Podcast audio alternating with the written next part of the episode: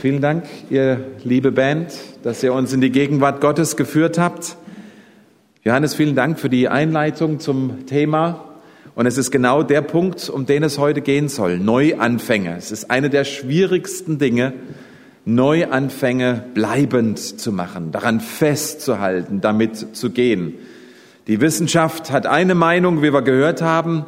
Ähm, lasst uns heute mal drauf hören, was Gott sagt. Wie können wir unsere Neuanfänge mit ihm, die er uns anbietet, wie können wir das fortführen, tragfähig machen, in die Zukunft hinein ähm, und, und, und dadurch wachsen in unserem Glauben und stark werden. Darum geht's in Haggai Kapitel 2, Glaubenshelden im Alten Testament. Und der Haggai spricht nun in diesem zweiten Kapitel äh, ähm, zu den Israeliten vier Monate später, wie das erste Kapitel. Es ist mittlerweile Winter, es ist äh, Dezember geworden und er spricht folgende Worte zu dem Volk. Kapitel 2 ab Vers 10, wer mitlesen möchte. Im zweiten Regierungsjahr des König Darius, am vierten, 24. Tag des neunten Monats, empfing Haggai eine weitere Botschaft vom Herrn. So spricht der Herr, der allmächtige Gott. Bitte die Priester um eine Weisung. Frage sie, wenn ein Mann mit seinem Gewand, in seinem Gewand ein Stück Fleisch, was dem Herrn geweiht ist, bei sich trägt und mit dem Gewand Brot oder etwas gekochtes Wein oder Öl oder ein anderes Nahrungsmittel berührt, wird dieses Nahrungsmittel dann ebenfalls heilig? Da ist Haggai hingegangen und hat die Priester gefragt und bekam von ihnen die Antwort, nein, natürlich nicht. Dann fragte Hagar weiter, wenn aber jemand durch die Berührung mit einer Leiche unrein wurde und dann eines dieser Nahrungsmittel berührt, wird in diesem Fall das Berührte genauso unrein? Und wieder antworteten die Priester, ja. Und jetzt wird Haggai konkret. Da sagte Haggai, so spricht der Herr, genauso steht es mit euch. Ihr seid für mich wie ein fremdes Volk. Alles, was ihr tut, alle Opfer, die ihr mir darbringt, in meinen Augen sind unrein. Soweit mal zu diesem Punkt.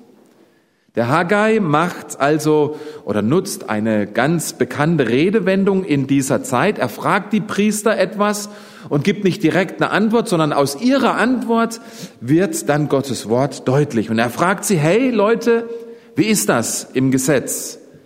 Wenn etwas, wenn einer etwas Geheiligtes äh, in sich, der Opferfleisch in seiner Tasche trägt und berührt damit andere Speisen, werden diese Speisen dann auch geheiligt oder heilig?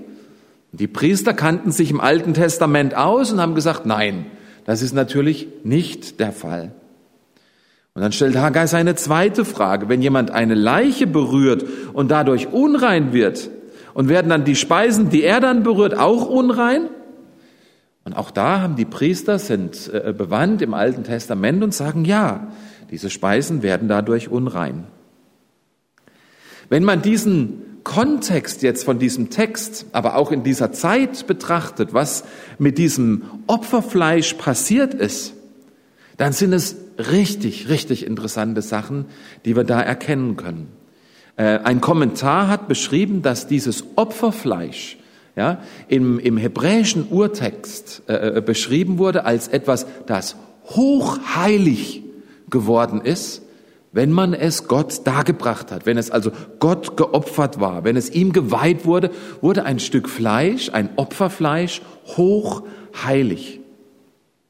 Und es war dann so, dass nur ein klein wenig Blut von diesem Opferfleisch, wenn das bei einer Laienperson, auf dem seine Kleider gespritzt war, dann war auch dieses Kleid dadurch geweiht. Ja, sogar diese Person war in diesem Moment dann, weil er diese Blutspritze abbekommen hat, Gott geweiht. Also durch diese Berührung mit diesem Hochheiligen war das ganz spannend. Durfte diese Laienperson dann nicht nach Hause gehen und sagen, oh, liebe Frau, mein Kleid ist dreckig geworden, wasch mal. Er musste zu einem ganz speziellen Platz im Tempel äh, gehen oder in der Stiftshütte, dort sich einem umfassenden Reinigungsritus unterziehen und diese Blutspritzer von diesem geheiligten Opferfleisch rauswaschen, bevor er wieder nach Hause gehen durfte.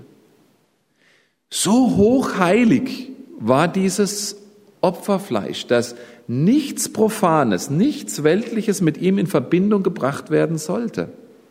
Ja, es war so hochheilig, und das erinnern wir uns vielleicht, das wissen wir vielleicht, dass die Priester dieses Fleisch, das da geopfert wurde und das ihnen dargebracht wurde zum Leben, die durften das nicht mit nach Hause nehmen und ihre Familie damit durchfüttern. Das musste im Tempel, in der Stiftshütte gegessen werden. Es durfte nicht da raus. War quasi so die erste Kantine der Welt. Essen am Arbeitsplatz damals für die, für die Priester. Es geht sogar, so, sogar noch weiter, dass die Töpfe und die Pfannen, in denen dieses Fleisch dann zubereitet und gekocht wurde, die wurden durch die Berührung nicht geheiligt, also nicht Gott geweiht, aber trotzdem mussten diese Geräte entweder zerbrochen, kaputt gemacht werden oder ausgiebig ebenfalls gereinigt, denn dieses Opferfleisch, mit dem sie da in Berührung gekommen sind, war so hochheilig gewesen. Das ist die eine Seite, was das Opferfleisch an Hochheiligen durch Berührung äh, damit passiert. Die andere Seite, die Haggai anspricht, war die Berührung oder die Frage danach, was passiert, wenn jemand eine Leiche berührt hat. Und da heißt es in 4. Mose, wer irgendeinen toten Menschen anrührt, der wird sieben Tage unrein sein. Und alles, was der Unreine berührt, wird unrein werden, und wer ihn berührt, soll auch bis zum Abend unrein sein. Also eine, eine richtig gute, tiefe Ausführung äh, äh, ähm, über, über Opferfleisch, über Reinheit, Unreinheit und Heiligsein, äh, äh, die, dass, dass der Haggai den Israeliten da gibt. Und jetzt gibt er ihnen die Botschaft, dem Volk warum er das alles sagt. Er spricht, so spricht der Herr. Genauso steht es auch mit euch. Ihr seid für mich wie ein fremdes Volk. Alles, was ihr tut, alle Opfer, die ihr mir darbringt, sind in meinen Augen unrein. Quasi vergleicht Hagar jetzt das Volk mit jemand, der die schlimmste Verunreinigung, das man im Alten Testament kannte, das Berühren einer Leiche hatte. Unreiner konnte man nicht werden. Und Haggai sagt jetzt dem Volk, aus diesem Grund ist all euer Schaffen, all euer Tun, all euer Opfer unrein, weil ihr unrein seid. Es ist also nicht so, dass ihr rein werdet, weil ihr Opfer bringt. Und das ist ein ganz wichtiger Aspekt zu verstehen. Es ist nicht so, dass ihr rein werdet, weil ihr Opfer bringt, sondern es ist umgedreht. Weil ihr unrein seid, entheiligt ihr das Opfer, das ihr bringt. Ich hoffe, es wird nicht zu kompliziert und zu schwierig. Doch? Ja, Martin, ich, ich, ich erkläre es noch ein bisschen. Pass auf. Eigentlich hat ja Gott gesagt, dass Israel ein heiliges Volk sein sollte. Mose hat das zu ihnen ganz am Anfang gesagt. Darum heiligt euch und seid heilig, denn ich, der Herr, bin euer Gott. Jetzt stellt Haggai hier fest, dass sie vor Gott unrein sind, dass Gott sie gar nicht kennt, wie ein Volk, das er nicht kennt. Warum? Warum diese krasse äh, Gegenüberstellung für das Volk hier? Warum diese Gegenüberstellung von dem Hochheiligen und von dem, was unrein ist? Als ich das mit diesen Opferriten äh, äh, gelesen und betrachtet und noch ein bisschen darüber nachgelesen habe, hat mich das extrem tief innerlich bewegt. Und zwar, wie radikal wie kompromisslos Gott sein Hochheiliges vom Profanen, vom Weltlichen getrennt haben wollte. Das, was ihm als heilig geheiligt war, geweiht war, das, was ihm geopfert wurde, dieses Opferfleisch, das gehörte ihm. Das durfte diesen heiligen Ort gar nicht verlassen. Die Priester mussten es dort essen, die Blutspritzer mussten dort gewaschen werden. Und man fragt sich, Mann Gott, wie kleinlich kann man sein, lass den Kerl doch heimgehen und sich zu Hause die Klamotten waschen. Aber ihr Lieben, was hier zum Ausdruck kommt, geht so viel tiefer. Das, was Gott gehört, ist heilig und soll nicht mit Unheiligen in Berührung kommen. Es soll nicht entheiligt werden. Es soll nicht verunreinigt werden. Und wisst ihr was? So denkt Gott über dich und über mich. So dachte der Vater über seinen Sohn Jesus Christus. als dieser sich als ein lebendiges Opferfleisch für uns hingegeben hat. Er, dieser Jesus, war der Hochheilige. Und nichts und niemand hat ihn jemals verunreinigt, verweltlicht.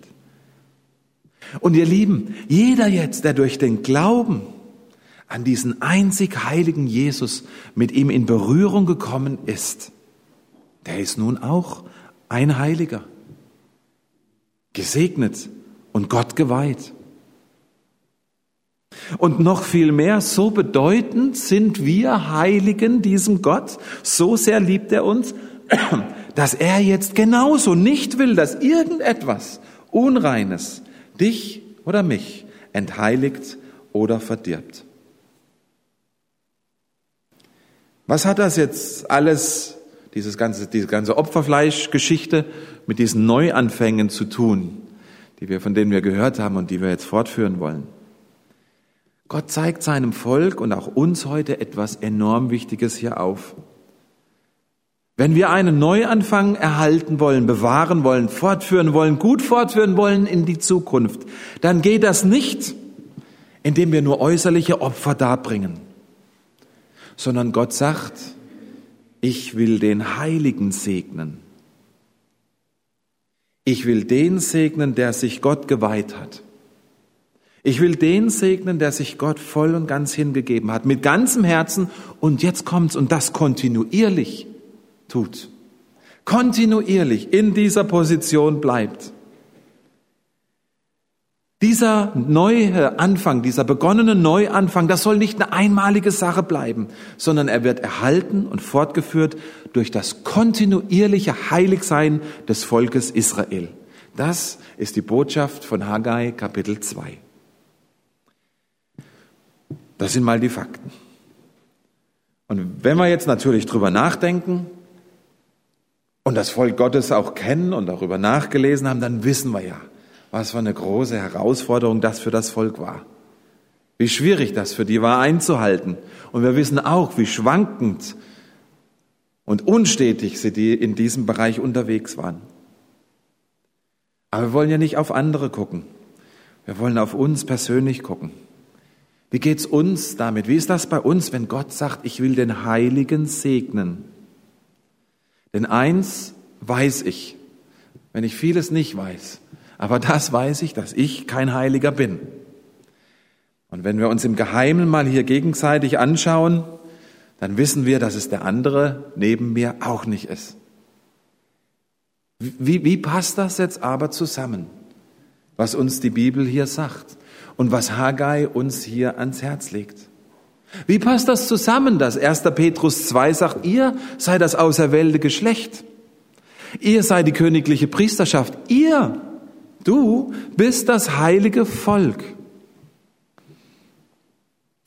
Die Antwort auf diese Spannung gibt uns die Bibel in folgender Weise.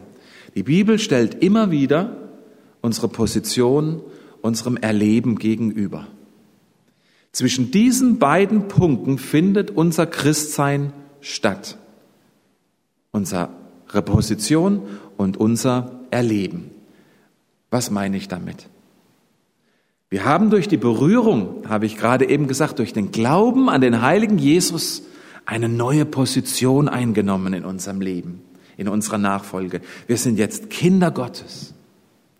Von unserem Status her sind wir umgewandelt worden zu Heiligen. Von unserer Position her sind wir erhoben vom Sünder, von einem Sünder zu einem Heiligen, Gottgeweihten Gotteskind, abgesondert und hervorgehoben von dieser Welt. Das bist du jetzt. Das ist deine neue Stellung. Das ist deine echte, wahre Würde. Das ist deine wirkliche Identität, ihr Lieben. Du bist ein Heiliger in Jesus, durch ihn, vor dem Vater. Das ist deine Position, Gott geweiht, ihm hingegeben und nicht mehr dieser Welt. Das ist die eine Seite der Medaille. Aber natürlich wissen wir, dass unser Erleben, dieser Bereich, unsere Erfahrung oftmals eine ganz andere ist. Genauso wie es bei den Israeliten auch war. Gleichzeitig heilig und Gott geweiht und trotzdem profan und weltlich. Wie wenn wir eine Leiche berührt hätten. Das sind krasse Worte, denen Gott uns hier, mit denen Gott uns hier konfrontiert. Und wenn wir ehrlich sind, dann müssen wir doch oft mit dem Paulus sprechen. Ich tue immer noch das, was ich eigentlich nicht tun möchte. Da muss Gott uns immer, muss Paulus und Gott uns immer wieder ermahnen, wie seine Gemeinden damals auch, hey, da ist immer noch Streit. Da ist immer noch Neid und Missgunst und Stolz und Getratsche und Verletzungen und Unehrlichkeit unter uns. Das ist doch das, was wir, wenn wir ehrlich sind, eigentlich unser tägliches Erleben eben ausmacht, die Kehrseite dieser gleichen Medaille. Wie bringen wir diese beiden Punkte jetzt zusammen? Wie halten wir diesen Spannungsbogen? Dass wir von der Position her Heilige sind, aber vom Erleben her immer noch Sünder. Lasst mich das mit einem Vergleich euch aufzeigen.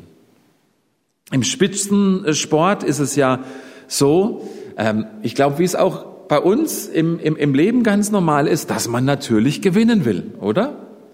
Ein Skifahrer möchte möglichst schnell den Hang runterkommen. Formel 1 Fahrer möchte möglichst schnell seine Runde drehen und als erster ankommen. Ganz aktuelles Beispiel ist die Enttäuschung unserer Fußballer, oder? Wenn ich so die Instagram-Einträge lese, die sie da geschrieben haben, da hat wirklich keiner damit gerechnet. Ich möchte ja jetzt nicht schlecht reden über die Engländer, aber dass wir gegen so eine Mannschaft verlieren, das hat wirklich keiner erwartet. Aber wer schon mal selber Sport betrieben hat, der weiß, es geht nicht ohne Niederlagen.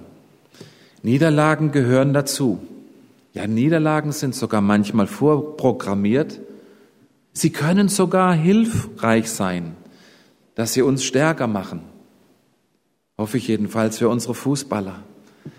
Aber wir wissen, wer auf der Piste mal abgeschmiert ist und hingefallen ist, der muss wiederfahren, der muss da wieder runter, damit er seine Angst überwindet, oder nicht? Wer hinfällt, der muss aufstehen, der muss weitermachen. Er muss seine Angst und seine Scham und seine Demütigung überwinden, sonst wird's eben nix mit dem Gewinnen. Ihr Lieben, ich glaube, mit unserem Christsein ist das nicht wenig anders. In Christus sind wir schon Sieger. Aber unsere Erfahrung ist trotzdem, dass wir immer wieder hinfallen. Klar versuchen wir irgendwie unser Hinfallen zu vermeiden. Aber besser wäre es, wenn wir lernen hinzufallen und wieder gut aufzustehen. Wenn wir unseren Neuanfang, den wir mit Gott gemacht haben oder mit Gott machen, weiterführen wollen, ihr Lieben, dann dürfen wir nicht überrascht sein von Rückfällen, von Scheitern, von großen Herausforderungen in unserem Leben, von schmerzhaften Situationen, ja sogar von Zerbrüchen. Sie sind und werden Teil unseres Lebens bleiben. Es ist so wichtig zu erkennen, dass Stolpern und Hinfallen und Sündigen, wie es eben heißt, nicht etwas ist, was nur mir passiert, dass ich da eine Ausnahmeerscheinung bin. Ich bin nicht der Einzige, dem es so geht. Wenn ich das denke, wenn ich das fühle, dann fördere ich das Anliegen des Widersachers. Dann muss ich mich zurückziehen, weil ich denke, oh, ich bin der Einzige, dem es so geht. Dann schämen sich Menschen mit ihren Erlebnissen.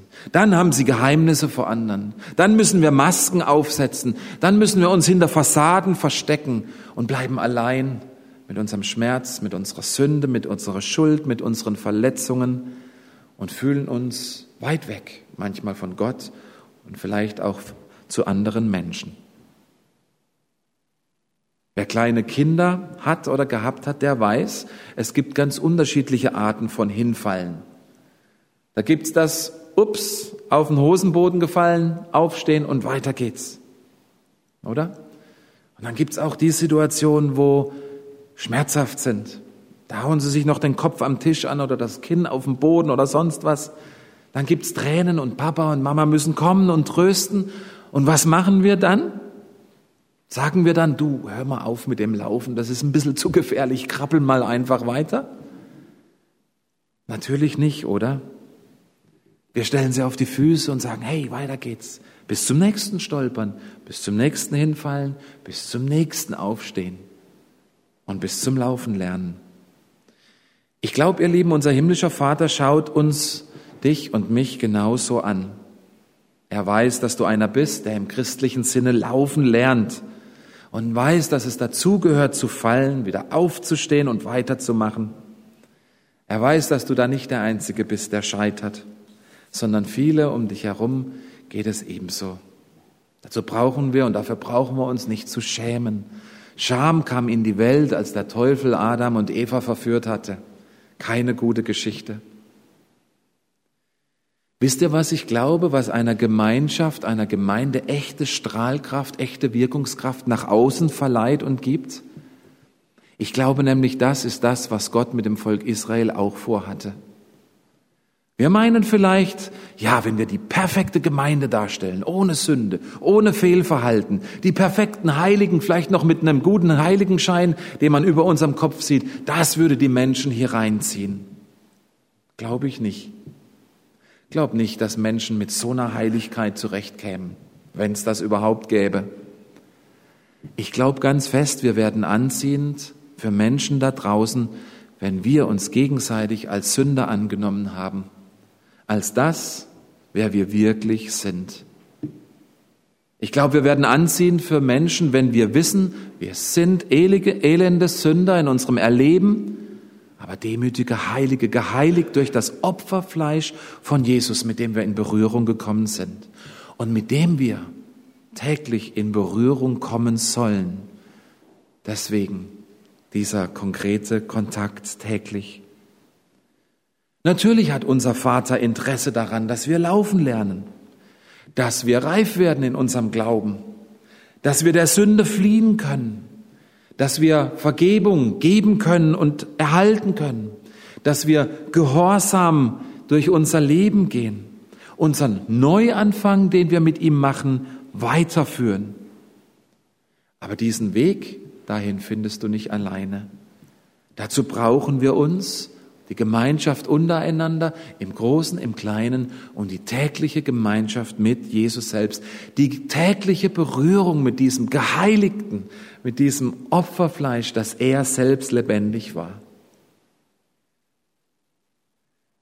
Haggai hat den Israeliten einen Neuanfang aufgezeigt nach der Gefangenschaft in Babylon. Und heute zeigt er uns, wie dieser Neuanfang mit Gott, dieses Leben mit Gott nachhaltig, tragfähig wird, wie wir das gestalten können in die Zukunft hinein. Und es geht im Grunde genommen darum, immer wieder ganz regelmäßig wahrzunehmen, was Jesus uns durch seinen Heiligen Geist schenkt, anbietet und schon bewirkt hat. Schulderkenntnis in meinem Leben, Schuldbekenntnis auf ganz unterschiedlichen Ebenen, Vergebung und Gehorsam ihm gegenüber. Ganz persönlich, du mit ihm, aber auch wir als Gemeinde, als christliche Gemeinschaft miteinander. Ihr Lieben, das hält uns nah bei Gott. Das gibt uns Zeugnis zu den Menschen dieser Welt. Das hält unseren Neuanfang beständig tragfähig in die Zukunft. Nichts in unserer christlichen Nachfolge führt uns diese Wahrheit so vor Augen wie das Abendmahl. Nichts zeigt uns mehr den Neuanfang, den Gott uns schenkt und wie wir ihn fortführen können in die Zukunft.